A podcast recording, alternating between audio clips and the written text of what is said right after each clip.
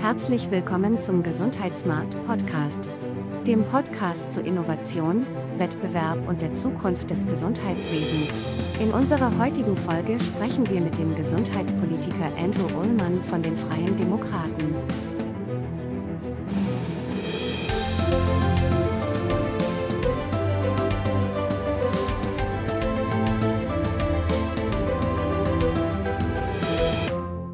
Herzlich willkommen zu einer neuen Folge des Gesundheitsmarkt Podcasts. Mein Name ist Philipp Krübe und ich freue mich, dass Sie bei unserer zweiten Folge zur Gesundheitspolitik mit Andrew Ullmann mit dabei sind. Wir wollen uns in dieser Reihe noch ein bisschen mit der Gesundheitspolitik in Deutschland beschäftigen, insbesondere mit den Konzepten und Visionen, die die verschiedenen Parteien für die kommenden Jahre und Jahrzehnte haben, was Lösungsansätze für aktuelle Probleme und Herausforderungen sind und wie wir diese in den kommenden Jahren bewältigen können. In einer der vergangenen Folgen hatten wir bereits mit Cordula Schulz-Asche von Bündnis 90 Die Grünen gesprochen.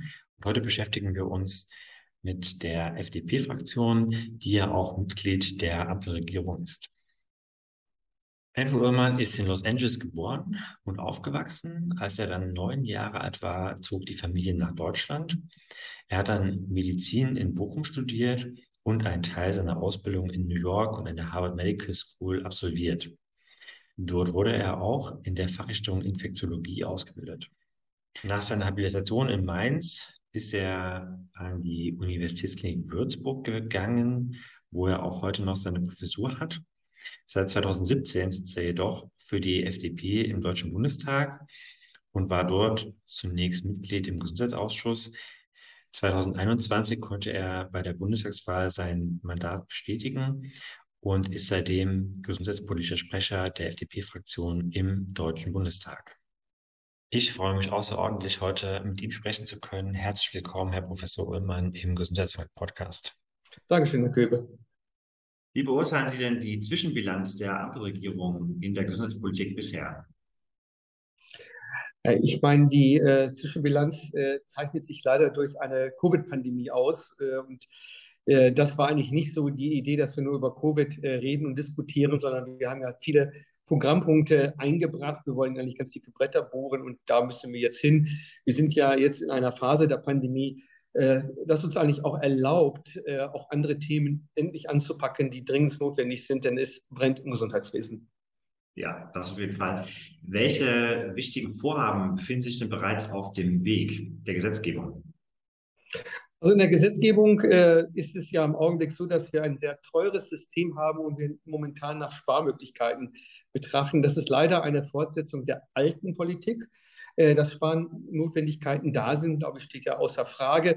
Aber für uns ist wichtig, dass Strukturwandel äh, entsteht. Und äh, was mich eigentlich erfreut, ist, dass wir die Krankenhauskommission gebildet haben, die uns helfen, in diese neue Übergangsphase hineinzukommen, denn es ist ja kein Erkenntnismangel, das bei uns vorherrscht, sondern Umsetzungsmangel. Und da müssen wir sehen, wie wir die Menschen, aber auch die Institutionen mitnehmen und äh, deshalb ist jetzt, äh, sind die ersten Punkte, wie geht es weiter mit der Kinderheilkunde, mit der Geburtshilfe der Notfallversorgung in Deutschland. Und dann die nächsten Schritte sind eigentlich auch schon vorprogrammiert. Hm. Ja, die Kliniken äh, jetzt vor den hohen Energiekosten zu retten, ist ja noch ein anderes Thema. Jetzt gab es ja ein paar Entlastungspakete äh, für die Bürgerinnen und Bürger. ist da auch was geplant im Bereich der Kliniken, dass dort entlastet werden soll äh, bei den Betriebskosten? Also das ist jetzt äh, nicht unbedingt mein Beritt, das ist im Bereich des äh, Wirtschaftsministeriums und Finanzministeriums. Klar ist, dass alle in der Krise sind, nicht nur die Krankenhäuser. Ich wäre jetzt eher zurückhaltend, nur selektiv die Krankenhäuser zu betrachten. Die Probleme der Krankenhäuser bezüglich der Betriebskosten sind sehr bekannt. Hier sind es aber äh, ganz klar, muss man hier auch konstatieren, auf der Bundesebene müssen wir sehen, dass die äh, Kosten niedriger sind. Aber die primäre Verantwortung für Unterstützung der Krankenhäuser liegt bei den Ländern und den Krankenkassen. Und da mussten natürlich die Länder agieren. Eine Möglichkeit wäre äh, Basis äh, Fall, äh, Landesfallwerte entsprechend äh, anzupassen. Äh, das kann man relativ kurzfristig machen. Da müsste man aber in den Ablauf äh, nochmal eingreifen. Äh, und von der Bundesseite her müssen wir sehen, dass genug Energie da ist, dass auch dann die Preise auch äh, nur noch moderat äh, hoch sind und nicht äh, so inflationär wie im Augenblick. Ja, also das Land Niedersachsen hat ja unter anderem angekündigt, den Krankenhäusern unter die Arme zu greifen. Klar, Krankenhäuser sind natürlich prinzipiell Ländersache, aber man könnte ja jetzt auch sagen, der Bund gibt noch mal ein bisschen Geld dazu, um ähm, die Länder zu unterstützen, auch vielleicht kurzfristig äh, Investitionsmaßnahmen in Energieeffizienz ähm, zu stecken.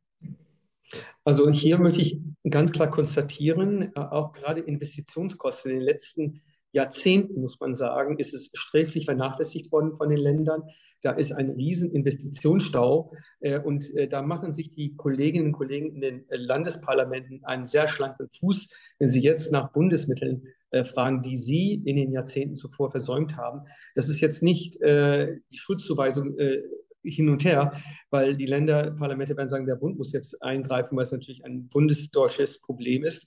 Aber das äh, muss man hier klar sagen, im föderalistischen System sind die Verantwortungen klar aufgeteilt. Und hier sind meines Erachtens, nach meiner Interpretation, primär die Länder verantwortlich. Und dann kann man immer noch schauen, wie weit auch der Bund unterstützend äh, unterwegs sein kann.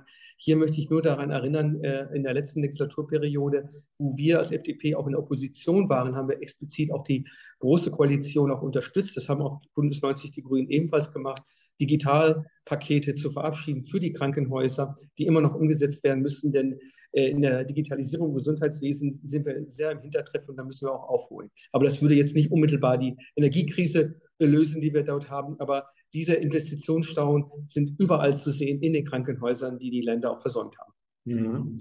Ja, Finanzierung ist ein äh, großes Thema, was Sie jetzt angesprochen hatten schon. Ähm, was gibt es in der Zeit noch für große Herausforderungen oder was sehen Sie als die größten Herausforderungen der Zukunft in der Gesundheitsversorgung? Es ist relativ klar, dass wir eine Ungleichverteilung in der Versorgung in der Bundesrepublik Deutschland haben. Wir haben zum Teil äh, Überversorgungsstrukturen in Ballungsgebieten, eine Unterversorgung in ländlichen Regionen. Wir haben auch gleichzeitig ein Überangebot an stationären Betten im internationalen Vergleich äh, und eine schlechte Versorgung in der ambulanten äh, Bereich. Die Wünsche der Patientinnen und Patienten und der Leistungserbringer ist relativ klar. Ambulant vor stationäre Versorgung, das ist ein sehr wichtiger Punkt. Und äh, das gesagt, ist, stellt sich dann immer die Frage, wo kriegen wir die Fachkräfte her? Und wir wissen auch, dass die Krankenhäuser bis zu 30 Prozent äh, sogenannte ambulant sensitive Fälle haben. Das heißt Fälle, die auch durchaus ambulant äh, erbracht werden können. Äh, ist aber nicht möglich für ein Krankenhaus im Augenblick, weil die Sektorengrenzen so steil sind, die auch durchbrochen werden müssen. Das heißt letztendlich, wir müssen diese Strukturwandel, diese Strukturreform endlich auch anpacken. Ambulant für stationär ist das eine aber auch die Möglichkeit äh, anzubieten, dass auch Krankenhäuser ambulante Versorgung gewährleisten können und äh, wir jetzt nicht mehr von Seiten der Erreichbarkeit oder auch von den Bettenzahlen her schauen, sondern von der Qualität der Versorgung her gucken.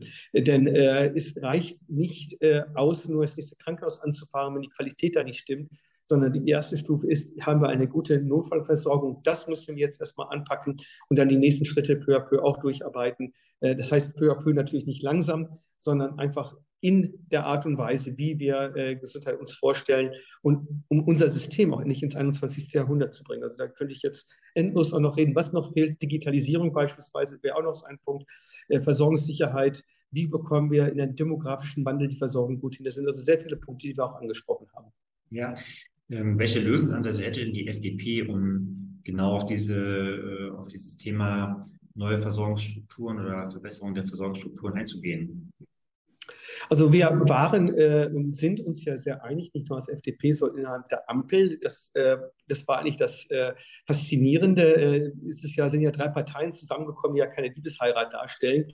Aber im Gesundheitswesen waren wir uns relativ äh, einig. Das waren vielleicht nur Details, wo wir noch ein bisschen äh, diskutieren müssen. Aber hier waren wir uns sehr einig, dass wir diese Strukturreformen anpacken müssen. Äh, wie sieht die äh, Zukunft eines Krankenhauses aus? Was macht ein Krankenhaus aus? Darf ein Krankenhaus alles machen? Äh, oder müssen wir mehr spezialisieren? Die Antwort ist relativ klar. Äh, letzteres wäre die Antwort. Die Spezialisierung ist ganz wichtig. Die Vernetzung einer Region ist ganz wichtig und die Möglichkeit der ambulanten Versorgung in dem Zusammenhang ebenfalls. Also Sie erkennen, dass wir hier Gesundheit jetzt in einer nicht nur holistischen Art und Weise betrachten vom Patienten aus, sondern in einer vernetzten Form, die äh, bedarfsgerecht sein muss. Äh, und das heißt äh, in dem Zusammenhang, dass wir flächendeckend auch eine Notfallversorgungsstruktur haben müssen, wo Notfälle und Alltagsfälle, die von Niedergelassenen getragen werden, aber auch von Krankenhäusern gemeinsam Äh, Stichwort hier gemeinsamen Tresen. Also das sind Punkte, die wir in unserem Programm drin hatten, aber interessanterweise mit anderen Worten auch äh, in den anderen Parteien, weil wir natürlich äh, die Namensgebung unterschiedlich haben in den Parteien. Aber es ist von Vorteil, dass wir das Gleiche meinen. Und gerade gestern habe ich mit Kollegen von der SPD und von den Grünen gesprochen, dass wir jetzt endlich mal diese Aufgabe, die wir im Koalitionsvertrag hinterlegt haben, gemeinsam hinterlegt haben, auch abarbeiten. Mhm. Also Jens Spahn war ja auch äh, schon lange im Gesundheitswesen unterwegs, kannte sich auch schon aus. Äh, integrierte Versorgung ist ja schon ein Thema seit so 20 Jahren ungefähr. Ähm, auch Value-Based Healthcare ist ja kein neues Konzept, das gibt es ja auch schon ähm, seit 2008 und ähm, trotzdem hat es ja die Politik bisher nicht geschafft, äh, das umzusetzen. Und äh, deswegen wäre natürlich jetzt so ein bisschen die Frage, ist das jetzt ein politisches Problem eigentlich? Weil, ähm, wie Sie ja richtig sagen, also alle Parteien wollen ja eigentlich in die gleiche Richtung gehen aber irgendwie schafft man es nicht. Äh, also hängt das dann eher an der Selbstverwaltung? Müssen wir da Selbstverwaltung umstrukturieren? Müssen wir da neu denken? Ähm, also was könnte da die Lösung sein? Also ich glaube nicht, dass die Selbstverwaltung äh, äh, schuldig ist. Wir müssen, und das habe ich auch gerade vor ein paar Tagen auf einer Podiumsdiskussion auch gesagt, äh, die Ampel ist sich da sehr einig, aber das bedarf der Kooperation zwischen Bund und Länder. Äh, es nützt ja nichts, dass wir auf Bundesebene uns einig sind und die Gesetzgebung äh, läuft auf äh, Landesebene. Die Länder wollen und sollen auch weiterhin die Planungshoheiten haben, aber wir müssen die entsprechenden Leitplanken von der Bundesebene vorgeben. Und äh, ich hoffe, und das wird ja noch äh, wirklich äh, stattfinden, eine Bund-Länder-Kommission, wie wir das über die Ländergrenze hinweg auch hinbekommen. Wir haben ja unterschiedliche Landesregierungen. Äh, und ich finde, wir müssen endlich gemeinsam diesen Schritt gehen, damit auch die Versorgung so gewährleistet ist, dass die Patientinnen und Patienten zufrieden sind.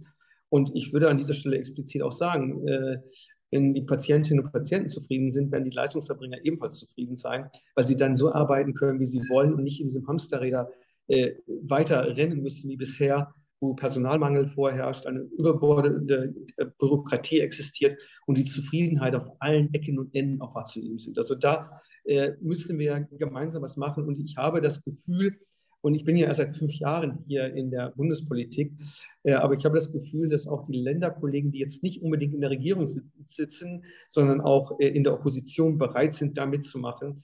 Äh, ich wünschte mir eine überparteiliche Möglichkeit hier zu agieren, so wie wir auch als FDP das in der GroKo, in der letzten Wahlperiode mit der GroKo auch gemacht haben, gute Entwürfe auch zuzustimmen. Da bleibe ich Optimist, aber das ist meine Persönlichkeit. Ich bin immer sehr optimistisch, äh, etwas zu erreichen. Und äh, der andere Vorteil ist, ich bin in Westfalen groß geworden und diesen westfälischen Dickschädel habe ich auch. Ja, ähm, apropos NRW, die schwarz-gelbe Landesregierung hat ja bei der Krankenhausplanung mal einen neuen Weg eingelegt. Ähm, ist es was, was, äh, also brauchen wir vielleicht auch eine einheitliche Krankenhausplanung deutschlandweit oder sollen das lieber die Länder ähm, alle unterschiedlich machen?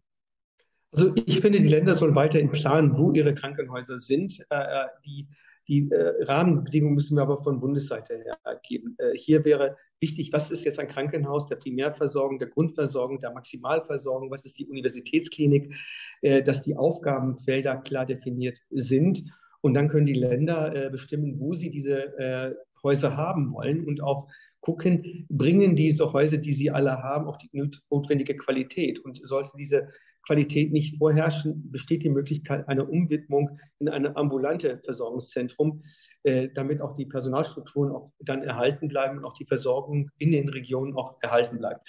Also da gibt es sehr viel äh, Gestaltungs Freiräume, die äh, auch sein müssen. Wäre ich jetzt Landespolitiker, würde, es, würde ich mir das auch nicht von Berlin aus alles vorschreiben lassen. Das wäre auch zu einfach gedacht. Denn die Länder wissen ja in den Regionen, was sie haben. Sie wissen auch genau Bescheid, wie die demografische Entwicklung in den nächsten Jahrzehnten ungefähr aussehen könnte. Äh, deshalb bedarf es ja die Kooperation zwischen beiden, zwischen Land und Bund. Ja, ich würde ja mal die Hypothese im Raum stellen, wir haben ein bisschen zu viel Interventionismus ähm, zu viel Regulierung. Ähm, man merkt äh, gerade im Gesundheitswesen, man bringt ein Gesetz auf den Weg und dann muss man äh, noch zehn Stück hinterher schieben, um äh, das Problem wieder auszubessern. Sieht man vielleicht jetzt auch gerade in der Energiepolitik, äh, da haben wir das gleiche Problem. Also sollten wir vielleicht ein bisschen mehr äh, Marktwirtschaft auch im Gesundheitssektor wagen. Also da bin ich tatsächlich auch als FDPler zurückhaltend bezüglich marktwirtschaftlicher Komponente im Gesundheitswesen. Äh, das ist ein Solidarsystem. Äh, da äh, sind die Möglichkeiten, und es ist auch völlig durchgeplant und durchreguliert. Das haben Sie schon völlig recht. Äh, aber wir können nur einen Wettbewerb in gewissen Rahmen auch zulassen. Äh, Wettbewerb, äh, sage ich mal, spezialisierte Häuser. Ich mache mal ein Beispiel. Knie-OPs. Das, ich will jetzt keine Städtenamen absichtlich nicht sagen, aber in Stadt A gibt es die Möglichkeit in Stadt B. Und wenn Stadt B einen guten Ruf hat, fahren die alle zur Stadt B. Das ist ja heute auch schon so äh, zwischen den Krankenhäusern. Das ist ein Wettbewerb, ist kein marktwirtschaftliches, marktwirtschaftlicher Wettbewerb, aber ein Wettbewerb. Äh, und äh, den Wettbewerb sehe ich eher woanders. Das ist eher in der äh, Biotechnologie oder auch in der Pharmaindustrie, die dann die besten Medikamente oder die besten Hilfsmittel, Robotics etc., Hilfsmittel und so weiter entwickeln. Das, das finde ich dann wiederum wichtig und richtig, dass wir da einen Wettbewerb haben, denn dieser Wettbewerb sorgt dafür für Innovation und da gehört natürlich auch Patentschutz dabei. Äh, das sollte auch nicht in Frage gestellt werden. Und dadurch können wir gewährleisten, dass Innovation beim Patienten ankommt. Also da ist Wettbewerb erlaubt, aber zwischen den Krankenhäusern sehe ich ein bisschen kritischer, denn wir haben ein, äh, ein Gesundheitssystem, das hochreguliert ist, äh, nur in wenigen Bereichen einen Wettbewerb, einen marktwirtschaftlichen Wettbewerb auch zulassen. Und da sollten wir das nicht noch öffnen, denn den Manchester-Kapitalismus im Gesundheitswesen lehnen wir auch explizit ab. Ja, also was, äh, was ja eigentlich am Markt äh, die, die Signale sind, ist ja einmal äh, der Preis, der ist ja quasi über die Fallpauschalen, ist bei den Krankenhäusern festgelegt. Die niedergelassenen Ärzte, die haben, äh, haben Budgets, das heißt, die haben auch äh, festgelegte Preise für jede Leistung. Äh, das heißt, es gibt schon mal keinen Preiswettbewerb. Ähm, und auf der anderen Seite hätte man dann die, die Möglichkeit, über Qualität äh, Wettbewerb zu machen. Aber Qualität wird ja nirgendwo erfasst. Also es gibt natürlich ein paar Register oder ein paar äh, Dinge, wo man nachgucken kann, wer ist gut, wer ist nicht gut, aber das ist ja für Bürgerinnen und Bürger relativ intransparent und auch ähm, eher so eine gefühlte Wahrnehmung von Qualität, ähm, weil es ja auch offensichtlich noch keine Qualitätsindikatoren gibt, die so richtig veröffentlicht werden ähm, und auch vergleichbar sind bundesweit. Und da wäre dann schon die Frage, also wir können nicht über den Preiswettbewerb gestalten und über Qualität äh, höchstens subjektiv. Also ähm, wo sind denn, also die Wettbewerbsparameter fehlen ja dann irgendwie doch. Und da würde ich schon fragen, gibt es da nicht irgendwie mehr Spielräume? Sie haben völlig recht. Äh, Qualitätsindikatoren bezüglich der äh, medizinischen Qualität sind sehr herausfordernd äh, festzulegen. Ist es auch nicht so unterkomplex, wo man sagen kann, die Leute im Krankenhaus X überleben besser einen Herzinfarkt als im Krankenhaus Y weil da sogenannte, jetzt vielleicht auch sehr wissenschaftlich, Confounding Factors eine Rolle spielen. Äh, Alter, äh, Vorerkrankung und so weiter. Das ist statistisch erfassbar, aber die Komplexität nimmt natürlich auch, dramatisch zu. Äh, interessant sind aber hingegen äh, vergleichende Untersuchungen, die man auch machen kann. Es gibt auch sogenannte äh, Register für, für klinische Indikatoren, zum Beispiel Infektionshäufigkeit in Krankenhäusern. Da kann man auch äh, mit statistischen Methoden sehen, im Krankenhaus A äh, sieht es äh, schlechter aus als in B. Da wird auch natürlich erstmal intern äh, auch kommuniziert, äh, dass ein Krankenhaus äh, das vielleicht nicht so gut aussieht wie in anderen vergleichbaren Krankenhäusern. Man kann ein Krankenhaus der Maximalversorgung nicht mit einem kommunales Kleinhaus vergleichen. Auch die Art der Operationen, die Art der Therapien sind ja sehr unterschiedlich. Aber es ist statistisch machbar. Es ist sehr komplex. Es ist nicht so wie eine Umfrage, Partei A, B oder C, sondern äh, wenn man da die interpretationsfrei äh, wissenschaftlich besser macht, sind die Interpretationsmöglichkeiten äh, besser. Und ich wäre erstmal dafür, dass äh, nicht wegen der Transparenz, also ich, man sollte es schon transparent machen, aber die Interpretation wird dann sehr schwierig sein. Wer keine Übung hat, in diese statistischen Auswertungen reinzuschauen, wird es immer schwierig haben, eine gute Interpretation hinzubekommen. Und dann kann es sehr leicht äh, sehr schnell einen falschen Zungenschlag bekommen, äh, das dann die Sache schwierig macht. Also, also, ein Beispiel würde ich jetzt mal gerne einbringen. Ein kleines Haus macht zum Beispiel äh, Hüftoperationen. Wird ein neues Hüftgelenk eingebaut und die Komplikation der Klasse, die Sorge ist immer eine Infektion. Äh, die Infektionen finden auch da statt im normalen Durchschnitt. Wenn es komplizierter wird, ist in die Uniklinik oder ein Maximalversorger eingebracht. Schaut man sich dann die Statistik einer Uniklinik an, sieht man sehr viele Komplikationen mit Hüft Gelenksersatz. Äh, dann heißt es, die Uniklinik ist schlechter als ein kleineres Haus, wenn man es nur alleine betrachtet.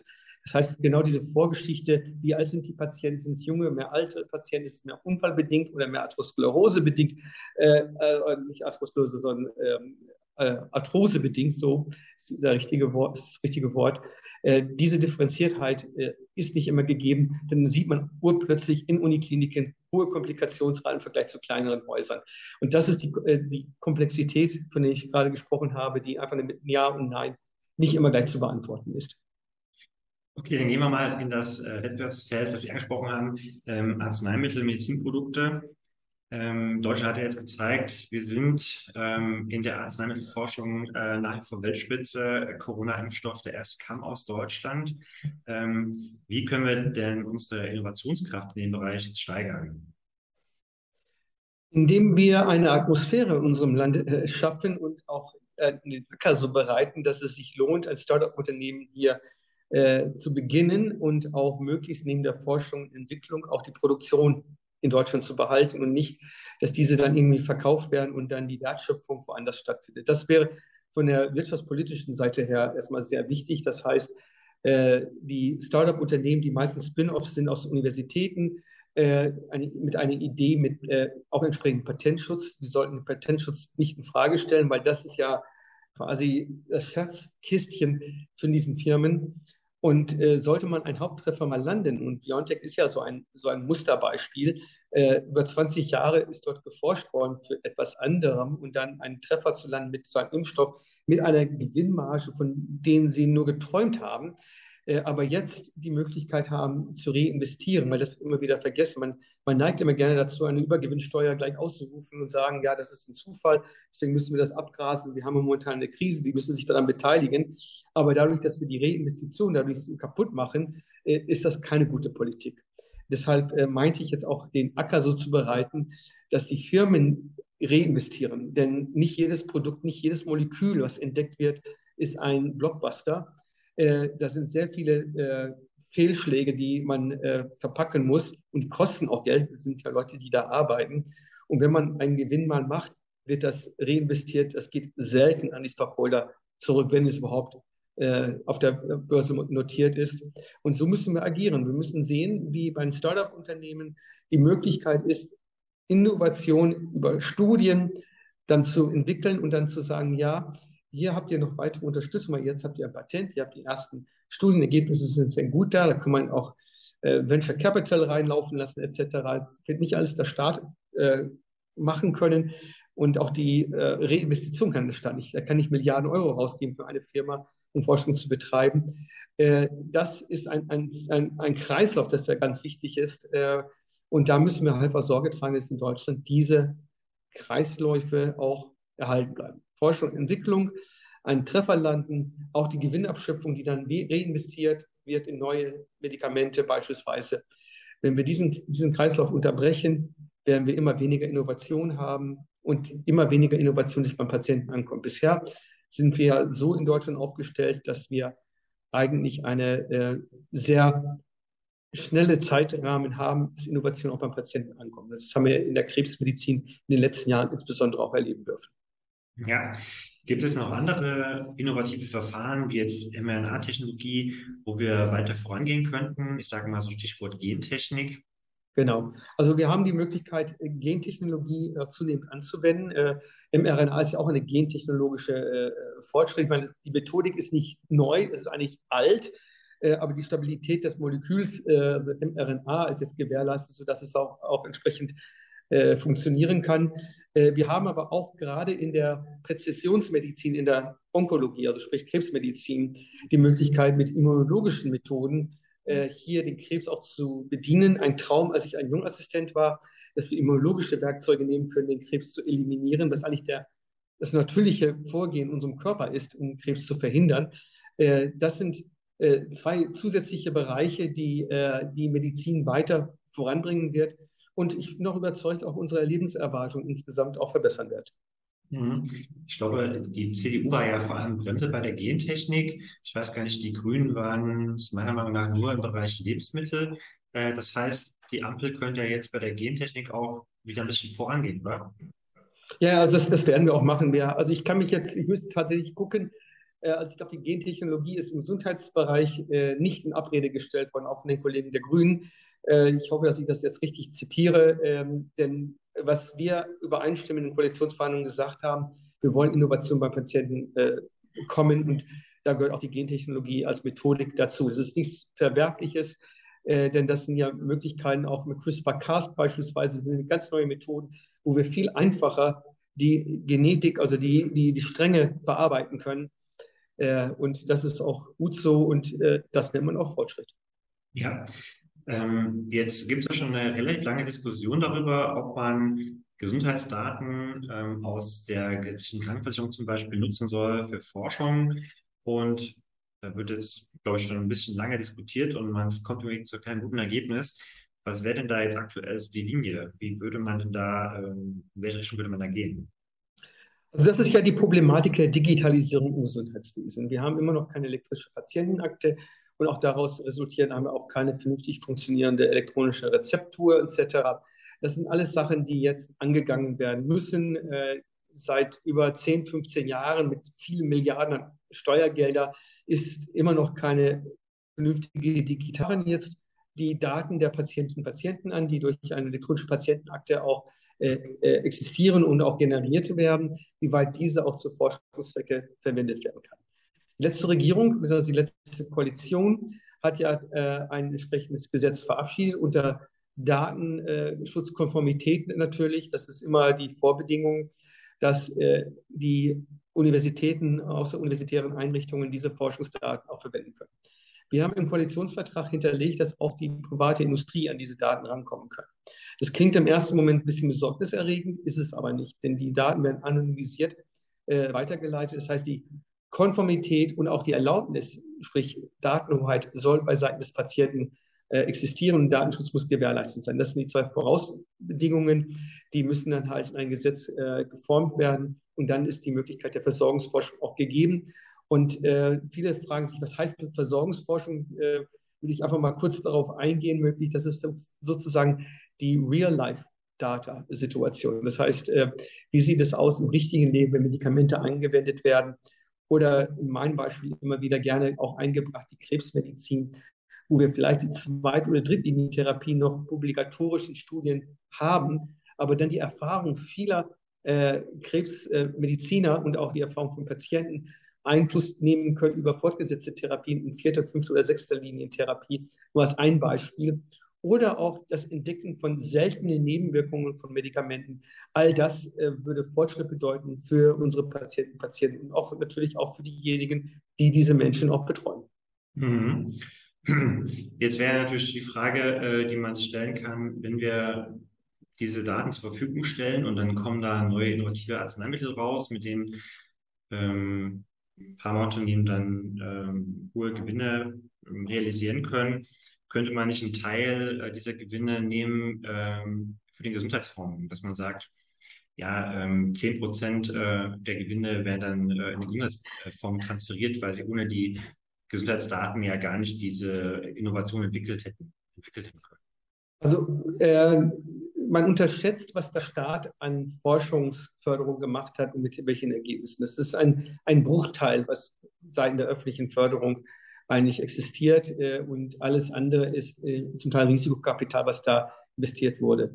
Äh, wir stehen eigentlich der Übergewinnsteuer skeptisch gegenüber. Es wird immer wieder Situationen geben, wo die Pharmaindustrie einen Blockbuster hat und auch viel Geld verdient. Das wird versteuert. Das wird ganz normal auch versteuert. Und ich hatte ja versucht darzulegen, dass auch die Industrie immer wieder hofft, einen Blockbuster zu entwickeln, damit sie auch reinvestieren können in neuen Medikamenten, neue äh, Entwicklungen, die sie ja haben. Das kostet viel Geld. Also es, es ist siebenstellig mindestens, um ein Medikament aus der Entwicklung aus dem Labor bis zur Zulassung zu bringen. Also es sind mehrere höhere siebenstellige Summen, die da zusammenkommen. Äh, und dessen müssen wir uns alle klar sein. Das klingt immer so gut. Man hat was zusammengekocht und plötzlich haben wir ein, ein, ein tolles Ergebnis, dass es dann funktioniert. So läuft es nicht. Ich denke, das System ist relativ klar. Wir haben auch in der Koalition, weil wir sagen, wir müssen Geld sparen, auch fürs Gesundheitsfonds entsprechende Gelder reinzuholen. Wir haben Zwangsrabatte. Wir haben ein Preismoratorium angesetzt. Und die Kosten der Pharmaindustrie beträgt nur knapp 18 Prozent der Gesamtkosten im GKV-Bereich. Da sind andere äh, Bereiche viel größer, zum Beispiel im Krankenhausbereich, die äh, einen sehr großen Brocken an äh, Geldern verschlingt. Und wenn wir da äh, effektiver mit umgehen, sprich ambulant für stationär äh, versorgen hinbekommen, bin ich überzeugt, dass wir auch mehr Luft haben, äh, im Gesundheitsfonds, weil wir haben ein sehr teures System im weltweiten Vergleich. Aber äh, wenn man tatsächlich bei Indikatoren, Qualitätsindikatoren sich anschaut, ist da auch Luft nach oben bezüglich der Qualität. Mhm. Also war es gar nicht so gemeint. Das ist ja, ähm, also ich würde jetzt mal sagen, das ist ja kein Zufallsgewinn, wenn man ein neues Medikament entwickelt. Ähm, das wäre ja sozusagen eher eine Nutzungsprämie dafür, dass man aus den Gesundheitsdaten erfolgreich ein Produkt generieren konnte. Aber ähm, das ist ja sowieso jetzt erstmal aktuell nicht der Fall, da wir das ganze Konstrukt noch nicht haben. Ist ja jetzt, wäre jetzt alles ein bisschen spekulativ. Jetzt haben wir ja noch äh, das Thema Cannabis auf dem Plan. Äh, das könnte ja auch neue Einnahmequellen äh, generieren. Wie ist denn da der Zeitplan beim Cannabis? Äh, ist es tatsächlich so, dass wir versuchen, äh, ein Gesetz dieses Jahr noch auf den Weg zu bringen. Äh, wir sind uns ja einig innerhalb der Ampel äh, für Erwachsene, äh, explizit also nicht für Jugendliche und Kinder, natürlich geht das nicht, Cannabis für Genusszwecke freizugeben. Da sind wir noch in der Entwicklung bezüglich Gesetzesinitiativen, wie wir das uns vorstellen, gemeinsam vorstellen. Wir haben ja gesagt, wir wollen es für Genusszwecke freigeben, wir wollen es auch evaluieren lassen nach einer Weile, um sicherzustellen, dass wir nicht noch mehr Schaden äh, anrichten. Äh, die Gefahr bei Genussmitteln ist immer gegeben, der Abhängigkeit, das wissen wir auch. Es ist ähnlich wie mit äh, Alkohol und Zigaretten. Äh, alles ist möglich bezüglich eines Suchtpotenzials. Aber hier äh, haben wir auch die Verantwortung, dass es nur Erwachsene nehmen können, nicht Kinder, weil wir wissen, wie schädlich Cannabis ist für die Gehirnentwicklung von Kindern. Mhm. Jetzt gibt es ja auch äh, ein FDP-Thema, das es in den Koalitionsvertrag geschafft hat, nämlich ähm, die Aktienrente ähm, für die gesetzliche Rentenversicherung. Und ich hatte mich gefragt, ob man nicht äh, andere kapitalgedeckte Komponenten auch in die gesetzliche Krankenversicherung integrieren könnte, dass auch da Gelder am Kapitalmarkt angelegt werden können mit einer langfristigen Orientierung. Also gibt es da auch Möglichkeiten? Läuft sogar äh, zum Teil. Äh, die, die sind im Gesundheitsfonds ja auch äh, vorhanden. Ich kann jetzt leider nicht sagen, äh, wie viel Prozent das ist. Äh, aber äh, ich hatte diese, diese Fragestellung schon mal aufgebracht der letzten Legislaturperiode, um eine gewisse Stabilität auch reinzubringen.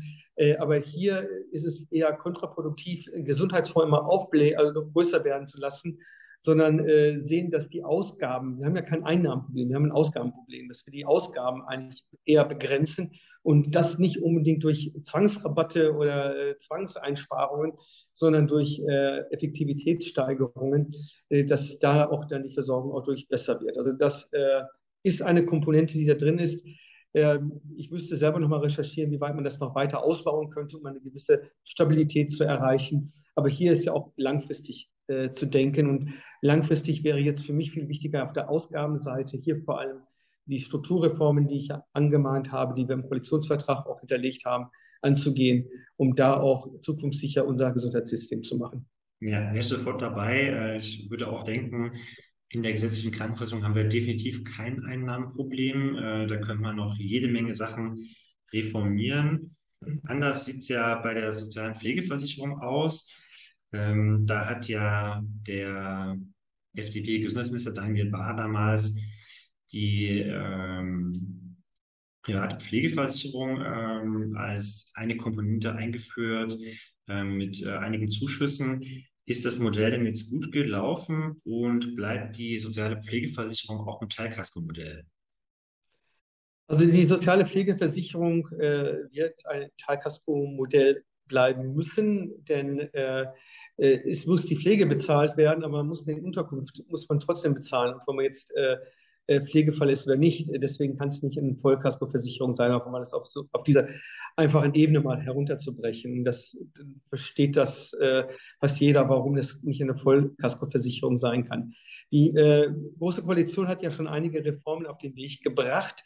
Äh, wir müssen da noch weiter daran arbeiten, wie wir da auch nachhaltig gerade für die Babyboomers meiner Alterskategorie, weil irgendwann gehen wir auch bald in Rente und äh, es ist nicht garantiert, dass man nicht selber vielleicht mal Pflegefall ist und das muss man dann auch sehen, dass es auch bezahlbar bleibt, auch im Alter.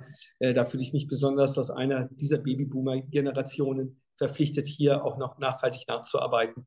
Aber das ist noch äh, Aufgabe, die wir uns äh, stellen und noch weiter äh, angehen müssen. Es ist keine einfache Aufgabe.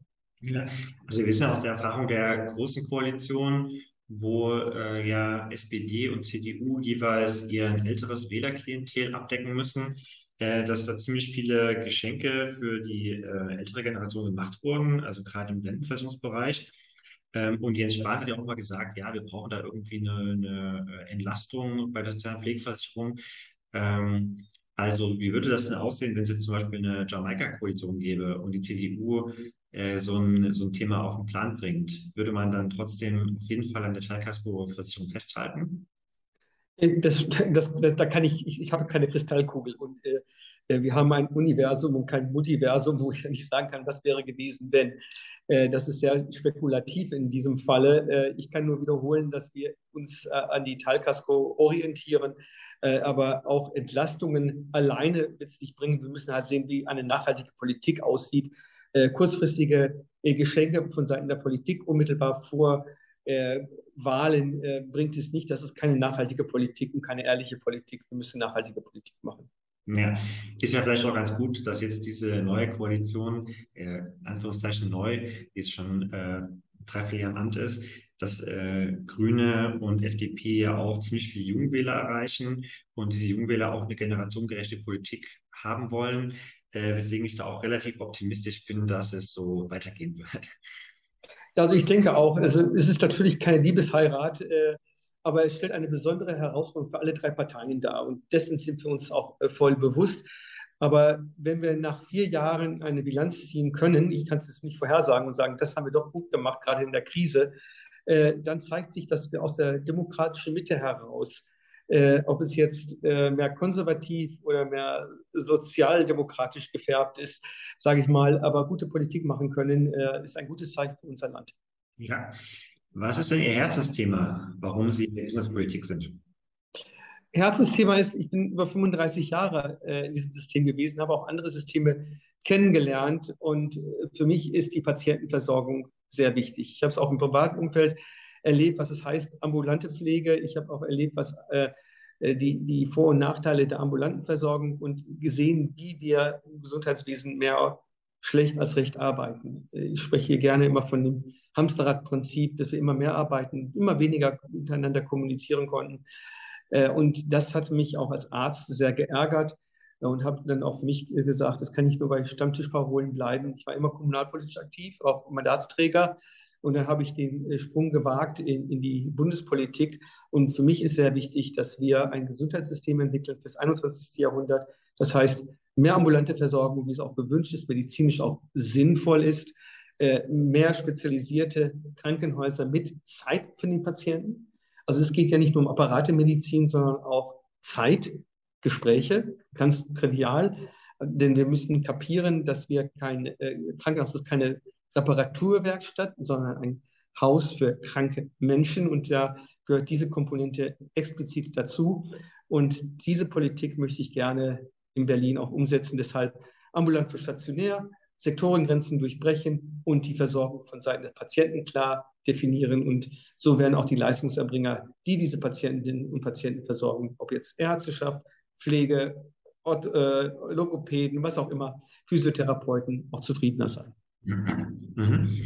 Jetzt ist es ja so, äh, 21. Jahrhundert bedeutet ja auch, wir, äh, wir haben einen anderen Ansatz als, äh, als Bismarck mal die gesetzliche Krankenversicherung eingeführt hat, wo es vor allem darum ging, ähm, Schwerkranke irgendwie zu versorgen, äh, die Versorgung zu gewährleisten, auch später Krankengeld zu zahlen. Ähm, wir haben ja heute viel mehr Möglichkeiten, auch präventiv zu arbeiten. Und ähm, ich frage mich, warum man eigentlich nicht statt ähm, ambulant vor stationär heute ins SGB reinschreibt, äh, Prävention vor Kuration. Also wäre das nicht eigentlich das Signal für das 21. Jahrhundert? Ja, absolut. Das ist, ja kein Widerspruch, äh, was ich ja vorhin gesagt habe. Ich habe jetzt die Perspektive vor einem kranken Menschen aus äh, gesehen, im Krankenhaus zum Beispiel. Äh, aber Sie haben völlig recht, und das haben wir im Koalitionsvertrag hinterlegt, dass wir die Präventionsmedizin nach vorne bringen wollen. Fehlt eigentlich im Sozialgesetzbuch, das haben Sie schon ganz richtig äh, gesehen. Äh, wir haben lediglich die Impfungen als Präventionsmaßnahmen äh, fixiert. Äh, und da geht es nicht nur um die primäre Prävention, auch sekundäre Prävention, also sprich Rehabilitationsmedizin spielt da auch eine sehr, sehr wichtige Rolle. Das ist das neue Denken im Gesundheitswesen. Die Gesundheit sollte erhalten bleiben. Äh, und da gehören auch Präventionsprogramme dazu, die wir zum Teil auch schon haben. Ich sage jetzt mal äh, Krebsfrüherkennung als ein Beispiel.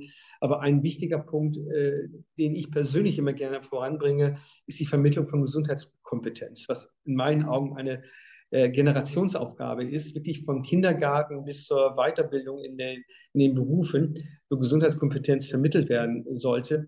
Denn dann hätten wir, wenn wir eine gute Gesundheitskompetenz vermittelt hätten, das haben wir nicht, würden wir gar nicht über Impfeffektivitäten sprechen, ob eine Impfung sinnvoll ist oder weniger sinnvoll ist. Äh, das sind halt so Punkte oder äh, äh ich, äh, jeder kann dann selber für sich selbst entscheiden, ob er sich schädigen will oder nicht. Drogen sind schädlich. Äh, manche Drogen kulturell kennen wir, also Zigaretten und Alkohol. Neue kommen dazu, sprich Cannabis. Äh, aber dass, dass jeder die Kompetenz besitzen sollte, selber zu entscheiden, eigenverantwortlich dazu handeln. Das wäre noch von meiner Seite aus ganz wichtig. Aber genau, was Sie gesagt haben, Präventionsmedizin oder überhaupt Prävention gehört auch in SGB hinein, dass wir auch entsprechend gesünder sind. Und äh, wenn es dann wirtschaftlich kontrolliert, äh, sieht man, dass die Kosteneffektivität für Prävention sich allemal auszahlt. Ja, es gibt ja im Arzneimittelbereich das Konzept äh, Disease Interception. Was halten Sie denn davon? Äh, viel, aber da bedarf es aber auch äh, entsprechende Studien. Da gibt es noch nicht so viele äh, in diesem Bereich. Äh, für mich ist immer wichtig, ich bin ein großer Freund von evidenzbasierter Medizin. Ich habe ja selber, äh, war ich Hauptautor Autor, europäisch wie auch in Deutschland von verschiedenen Leitlinien, verstehe auch etwas von der wissenschaftlichen Seite diesbezüglich. Gute Ideen müssen mit wissenschaftlichen Daten unterfüttert sein. Und äh, genau so etwas ist auch notwendig. Da kann man auch pharmaökonomische Studien herausarbeiten. Äh, wie viel müssen wir investieren, damit es, sich, äh, damit es auch funktioniert. Äh, aber auch die Effektivität muss sich dann auch äh, beweisen im Alltag. Und dazu kann übrigens die EPA auch eine große äh, Rolle spielen. Sie sehen, die Komplexität ist ja alles vernetzt. Digitalisierung, Prävention, Krankheit, Disease Interception, präemptive Therapie, Prophylaxe-Therapie äh, oder auch die sekundäre Prävention. All das spielt eine Rolle, die dann besser in, auch in eine neue Medizin hineingeht. Und ich habe 1987 mit dem Medizinstudium begonnen und ich werde nie vergessen, was unser Dekan damals gesagt hatte. Er hat gesagt, meine Damen, meine Herren, Sie werden gar nicht mehr kurative Medizin machen, sondern Präventionsmedizin. 1987 äh, hat er das gesagt. Äh, Quatsch, 81. 81 habe ich das Studium begonnen. 87 war ich fertig. Ähm, das zeigt einfach, äh, die Idee ist ja nicht neu, sondern alt, aber wir sind noch nicht dort. Sie sind ja in den USA aufgewachsen, haben auch einen Teil Ihrer Ausbildung unter anderem äh, in Harvard gemacht. Äh, was machen denn die USA besser in der Gesundheitspolitik oder der Gesundheitsversorgung oder machen die nichts besser? Also da muss man schon unterscheiden. Äh, die Gesundheitspolitik äh, in den USA ist ja nicht homogen, sondern von Bundesstaat zu Bundesstaat auch sehr unterschiedlich. Äh, zum Beispiel Massachusetts ist ein System ähnlich wie wir es von Kanada oder von Deutschland sogar her kennen. Es gibt eine äh, soziale äh, Krankenversicherung und äh, die Krankenhäuser sind verpflichtet, zumindest ob es jetzt noch so ist, weiß ich nicht, aber in der Vergangenheit, dass sie fünf oder zehn Prozent Menschen behandeln müssen, die keine Krankenversicherung haben. Sonst verlieren sie ihre License, Krankenhaus zu sein. das ist ganz klar. Was, was gut ist, ist, sind die Insel, ich sage mal immer Inselbegabung einzelner großen Kliniken, da gehört Harvard dazu, aber Yale, Stanford und, oder Houston, also MD Anderson, äh, wirklich Hochleistungsmedizin, international Spitzenleute, aber auch in Massachusetts äh, aus eigener Veranschauung. Ich habe ja da natürlich klinisch gearbeitet in Harvard, war ich manchmal doch erstaunt äh, zu sehen, was außerhalb von Boston äh, an äh, Kompetenz existierte oder Versorgung existierte. Äh, wer das heute noch Geltung hat, weiß ich nicht. Ich war ja vor 25 Jahren, habe ich ja da gearbeitet, das ist schon eine Weile her. Äh, da war doch schon ein Unterschied äh, zu sehen. Da sind wir in Deutschland tatsächlich besser, wenn man die Fläche sich betrachtet bezüglich der Versorgung. Äh, wir haben nicht so international so hohe äh, Leistungserbringer, zum Teil schon, aber es ist rar gesehen im Vergleich, was in den USA vorhanden ist, aber es ist ein ganz anderes Land. Äh, und äh, ich fand es sehr spannend, dort äh, zu arbeiten. Habe aber immer gesagt, ich muss die beiden Welten zusammenbringen. was gut in Deutschland ist und gut in den USA, das wäre das optimale Gesundheitssystem. Spitzenleistung, Möglichkeit von Startups, neue Medikamente, Studienlandschaften, wirklich sehr gut dort. und wir haben in Deutschland eine besser flächendeckende Versorgung, das muss man klar sagen. und auch die Zugänge für die Menschen in Deutschland, ohne dass sie in wirtschaftliche Not geraten, ist auch gegeben. Ja, sind Sie äh, Karl Lauterbach mal in Harvard über den Weg gelaufen? Äh, nein, wir, wir, ich, ich, glaube, wir waren nicht ganz äh, in der gleichen Zeit da. Ich habe ja eine klinische Ausbildung gemacht. Ich war ja als äh, ausgebildeter Mediziner äh, schon in Harvard. Äh, Herr Lauterbach hat meines Wissens nicht klinisch gearbeitet. Und ich habe ja Patienten versorgt und in der Ausbildung zum Infektiologen da durchgemacht, was auch sehr verschult war. Das ist noch nicht gut. Das ist auch ein, ein Beispiel, was zum Teil besser lief in den Vereinigten Staaten, zumindest in Harvard besser lief, äh, was ich so in, Deutschland so kennengelernt habe, bezüglich der Facharztausbildung. Und da bin ich auch sehr dankbar äh, darüber. Es waren ja deutsche Fördergelder. Ich hatte, damit ich in äh, Harvard sein konnte, dass ich diese Möglichkeit bekommen habe und versuche jetzt das auch für Deutschland auch besser hinzubekommen. Und ich bin heilfroh, dass die Bundesärztekammer letztes Jahr beschlossen hat, endlich den Facharzt für Infektiologie einzubringen. Ein, ein Traum nach über 20 Jahren endlich in Erfüllung zu gehen.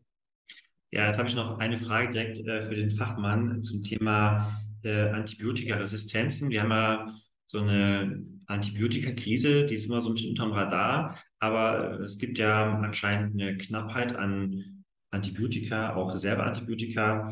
Ähm, was gibt es denn da jetzt für Ansätze, um da wieder rauszukommen? Und muss vielleicht auch der Staat, äh, wenn Unternehmen nicht investieren wollen in Antibiotikaforschung, muss der Staat dann dort mehr in Grundlagenforschung oder worein auch immer gehen?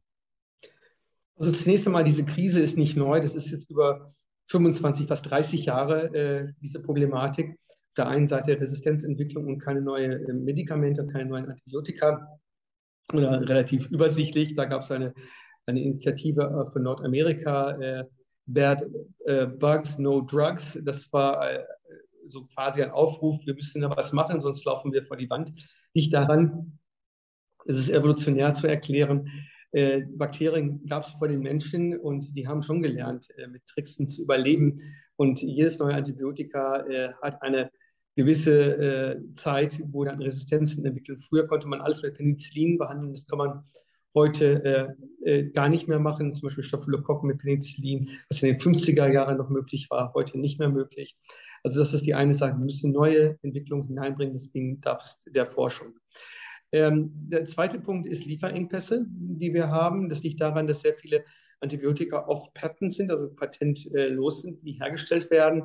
Und wir natürlich äh, sehen, wo können wir die Medikamente einkaufen, preiswert oder vor allem die Rohstoffe einkaufen. Das ist im asiatischen Raum. Das heißt, wir haben uns sehr abhängig gemacht äh, von asiatischen Märkten, zum Teil von Monopolisten und dann äh, arbeitstechnisch zum Teil was in die Luft geht. Das gibt es immer mal wieder äh, und dann einfach mal keine Lieferung da ist. Das haben wir bei Antibiotika erlebt, das haben wir bei Chemotherapeutika erlebt und auch bei Blutdrucktabletten oder auch bei Cholesterinsenker.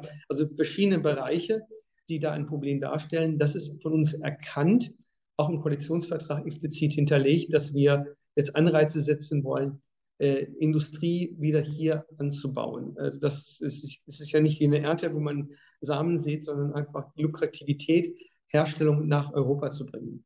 Das ist ein europäisches äh, Vorankommen, aber auch Deutschland wird sich daran bringen.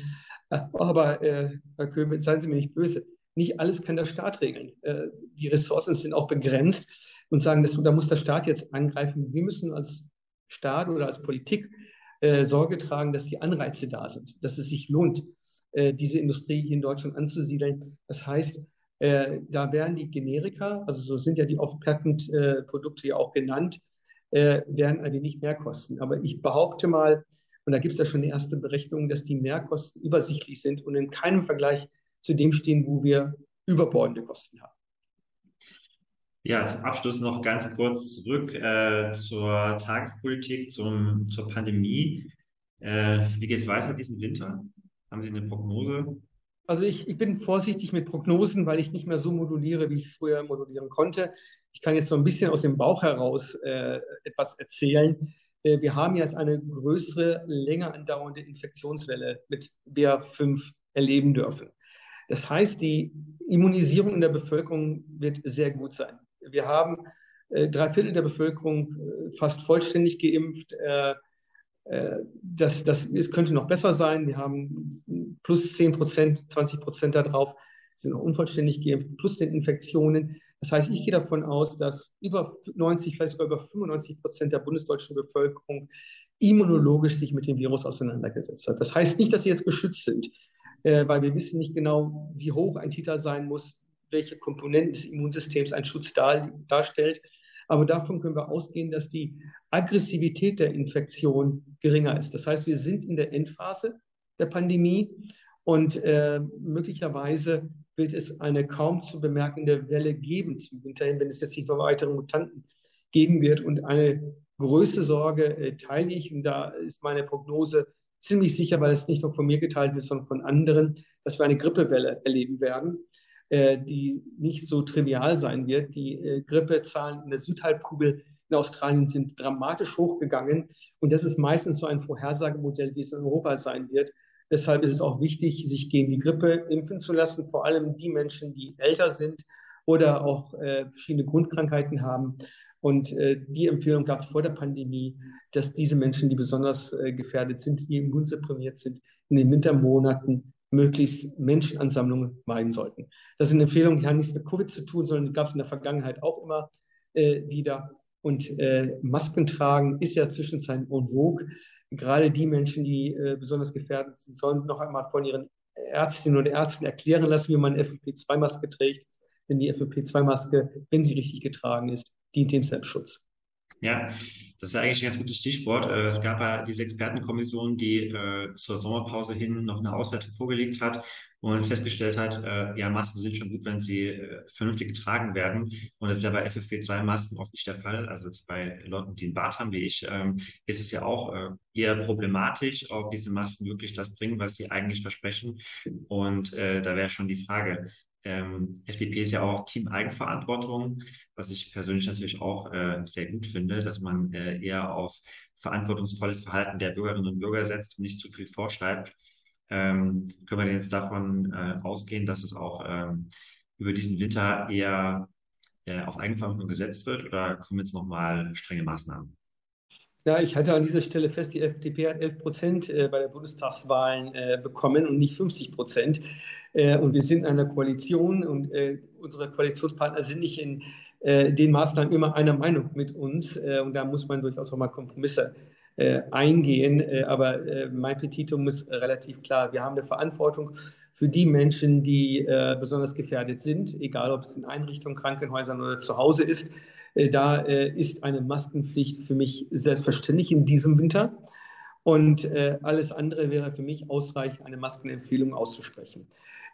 Soweit sind wir jetzt noch nicht in der Ampel. Wir haben jetzt ein gerade frisch, und es wird diese Woche im Bundestag auch verabschiedet werden, ein Infektionsschutzgesetz auf den Weg gebracht, die auch Maskenpflichten äh, zum Beispiel in Zügen weiter aufrechterhalten wird und die Möglichkeit der Bundesländer äh, in Abhängigkeit vom Infektions- äh, und auch Krankenhaussituation auch weitere Maßnahmen zu ergreifen.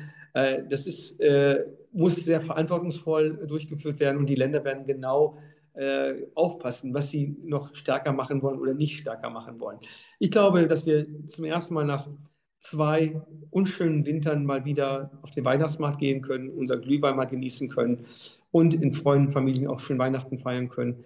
Äh, und das in Eigenverantwortung äh, gerne mit Vortesten, mit, mit Masken tragen, ist egal. Aber wir sind soziale Menschen und wir Menschen äh, freuen uns, uns nicht nur in 2D zu sehen, wie wir uns jetzt gerade auch unterhalten, sondern auch in 3D in voller Montur. Aber auch hier ist wichtig, wer Symptome hat, sollte sich testen lassen, damit man auch die Mitmenschen nicht ansteckt.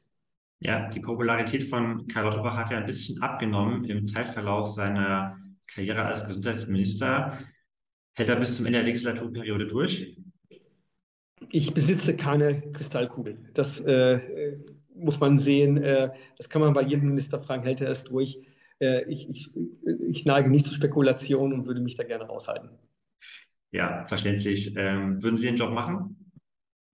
Ich war nie müde, Verantwortung zu tragen, aber das steht jetzt nicht zur Debatte.